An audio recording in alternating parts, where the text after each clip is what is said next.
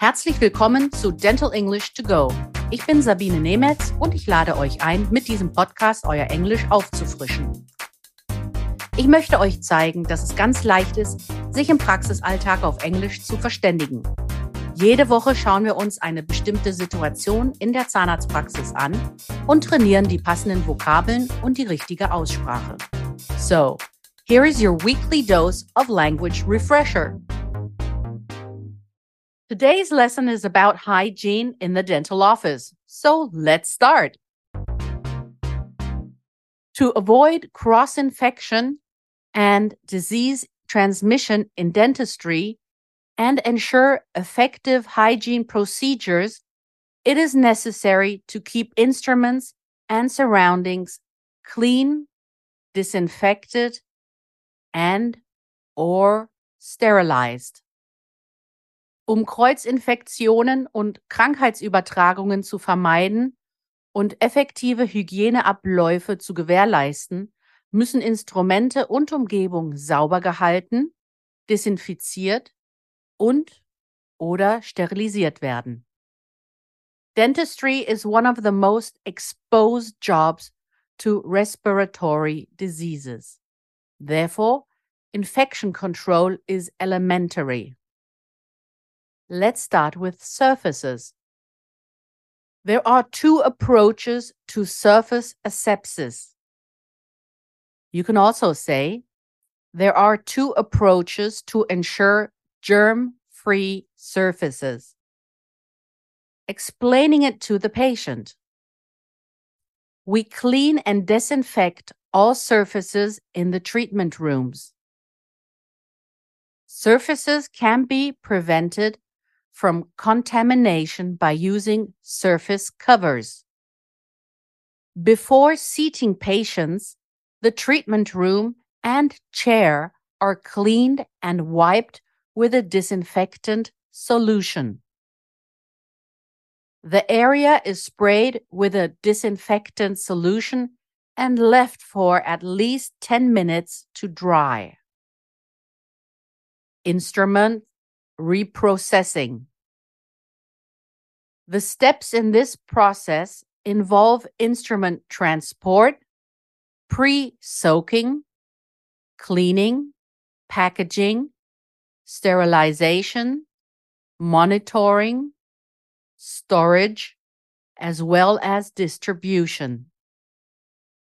Large items used in the treatment room and that are non sterilizable, like impression material, dispensing guns, water bath, face bows, articulators, silicone spray bottles, tooth shade, and mold guides are disinfected by spraying, wiping, or by immersion with a proper disinfectant solution. Werbung für News Junkies und Neugierige, Fortbildungswillige und Wissenshungrige, Einkaufschampions und Schnäppchenjäger gibt's die Quintessenz Newsletter. Bleiben Sie mit uns auf dem neuesten Stand in Zahnmedizin und Zahntechnik für Praxis und Labor. Jetzt anmelden.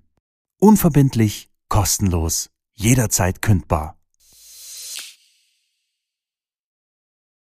Utility gloves, protective clothing, protective eyeglasses, and a mask are worn during the cleaning and disinfection of instruments.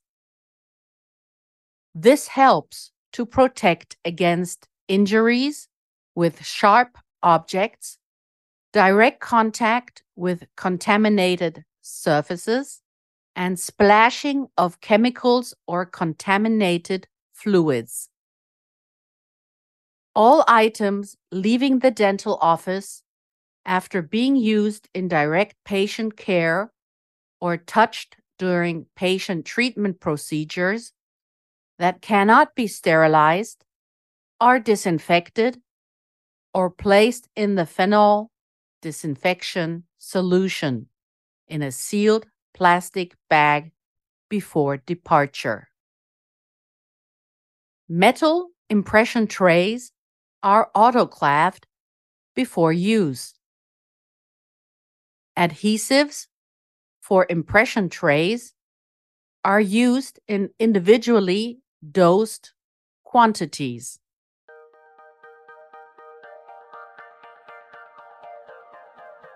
Here is your overview of the vocabulary of this week's lesson. To dry, trocknen. To pre-soak, einweichen. To spray, sprühen. To wipe, abwischen. Germ-free, keimfrei. Prevented, verhindert. Splashing, verspritzen. Sealed, versiegelt, verschlossen. Individually dosed, individuell dosiert. Dispensing guns, Dosierpistole. Immersion, eintauchen. Surface covers, Oberflächenabdeckungen. Utility Gloves, Sicherheitshandschuhe oder Arbeitshandschuhe. Fluids, Flüssigkeiten. Das war unsere Lesson für diese Woche. Nächste Woche vertiefen wir das Thema Hygiene weiter. Wenn ihr noch mehr Dentalenglisch trainieren wollt, empfehle ich euch mein Buch Dental English, erschienen im Quintessenz Verlag oder auch die Monatszeitschrift Team Journal. Hier findet ihr in jeder Ausgabe eine Übung. Vielen Dank fürs Zuhören. Wenn es euch gefallen hat, dann abonniert diesen Podcast. Es gibt jeden Montag eine neue Folge. Überall, wo es Podcasts gibt. Wenn ihr Fragen habt, dann schreibt auf Instagram oder an podcast.quintessenz.de. Alle Links und Adressen findet ihr auch in den Show Notes. Ich sage Goodbye and see you next week. Das war Dental English to Go mit Sabine Nemetz, der Englisch-Podcast für den Praxisalltag. Ein Quintessenz-Podcast.